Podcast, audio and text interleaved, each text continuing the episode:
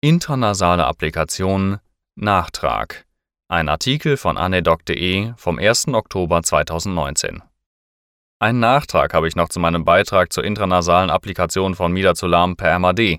In der Zwischenzeit habe ich mich noch genauer mit dem Thema beschäftigt. Ich möchte einmal auf die rechtlichen Grundlagen und Fallstricke eingehen. Auf der Webseite des Bundesverbands Medizintechnologie e.V. gibt es einen Leitfaden zum Thema Off-Label-Use von Medizinprodukten, den ich mir aus gegebenem Anlass bestellt habe. Bei Medizinprodukten gibt es eigentlich keinen Off-Label-Use im rechtlichen Sinne. Alternativ wird von einer Zweckbestimmung im Rahmen des Zulassungsverfahrens gesprochen. Wenn sich Anwender nicht an diese Zweckbestimmung halten, stellen sich durchaus auch haftungsrechtliche Fragen für den Hersteller. Deshalb diese Broschüre. Missbrauch nach Leitfaden MedDev 2.12-1 Revision 8 Ziffer 4.1 bezeichnet die vorsätzliche von der Zweckbestimmung abweichende Handhabe des Produkts. Anwendungsfehler sind Fehler, die durch ein fehlerhaftes Produkt entstehen, zum Beispiel Funktionsweise, Aufbau, Ergonomie, Instruktion. Anwenderfehler sind Fehler, die durch den Anwender selbst entstehen, in aller Regel sind dies auch Behandlungsfehler des meist zuletzt verantwortlichen Arztes. Betrachten wir die Zweckbestimmung des MRD einmal.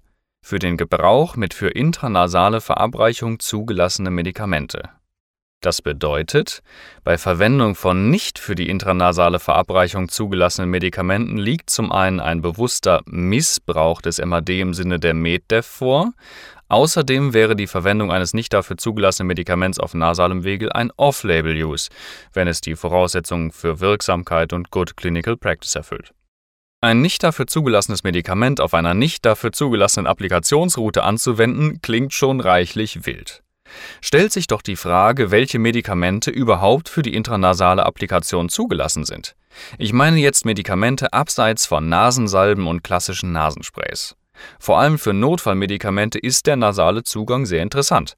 Applikationswege von Notfallmedikamenten laut Fachinformationen zum Beispiel Midazolam intravenös intramuskulär rektal, Ketamin intravenös intramuskulär, Fentanyl intravenös intramuskulär, Morphin intravenös, intramuskulär, subkutan, epidural, intrathekal, Sufentanil intravenös, Sufentanil epidural, epidural, aber nur als Zusatz zu Bupivacain und keinen anderen Lokalanästhetikern.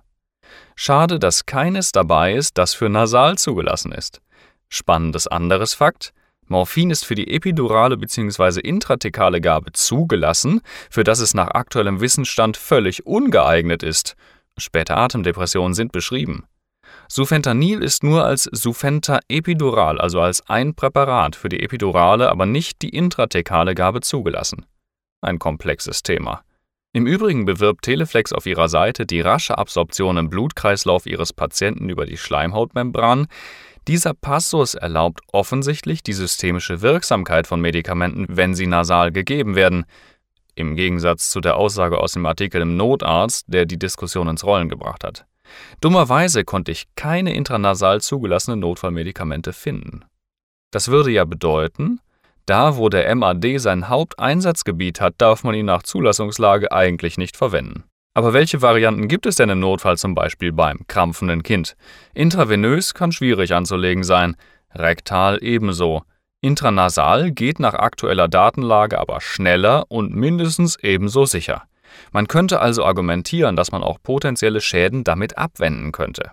Insofern ist eine nasale Applikation von Midazolam zwar nicht erlaubt nach Zulassung, aber nach Evidenzlage und GCP-Grundsätzen im Rahmen der Therapiefreiheit des Arztes trotzdem erwägenswert. Denn warum sollte man ein gut funktionierendes, sehr risikoarmes Verfahren den Patienten vorenthalten? Dann würde man sich genauso strafbar machen. Die zweckbestimmungsfremde Anwendung eines MAD für den Off-Label-Use spielt dann natürlich auch noch hinein. Aber durch die Verwendung von nicht für intranasal zugelassenen Medikamenten konnte bisher, nach meinem Wissensstand, kein Schaden durch die reine Verwendung des MAD-Zugangs gezeigt werden. Es ist auch etwas witzig, wenn der Hersteller von einem guten und sicheren Zugangsweg redet, es aber gleichzeitig keine sinnvollen dafür zugelassenen Medikamente gibt.